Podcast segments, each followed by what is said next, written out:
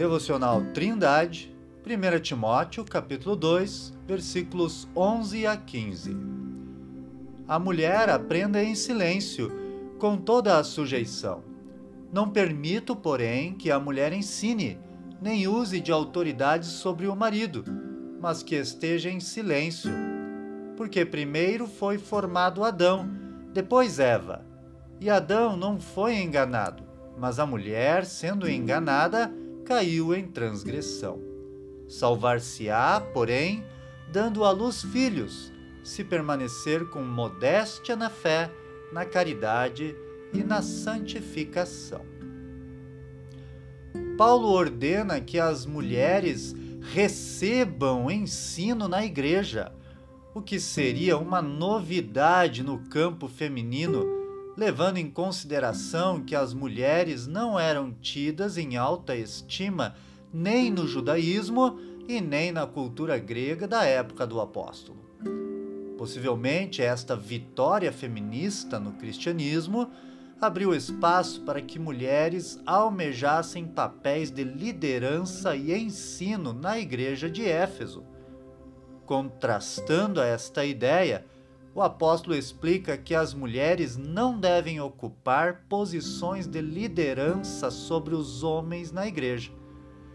Neste sentido, elas devem permanecer caladas, abstendo-se de ensinar, abstendo-se de pastorear, abstendo-se de liderar, demonstrando humildade e submissão à autoridade masculina. Nos dias atuais, em que há mulheres trabalhando em quase todos os campos do conhecimento humano, somos obrigados a reconhecer a capacidade e a força da mulher. Porém, os argumentos do apóstolo Paulo para não deixá-las liderar não envelhecem nunca. Porque primeiro foi formado Adão, depois Eva e Adão não foi enganado, mas a mulher, sendo enganada, caiu em transgressão. Deus criou a mulher depois do homem para que ela fosse sua auxiliadora idônea. Ao homem foi dado a posição de liderança da família. Quando Eva abandonou a proteção de Adão e deu ouvidos à tentação da serpente, desobedeceu a ordem de Deus de não comer do fruto proibido.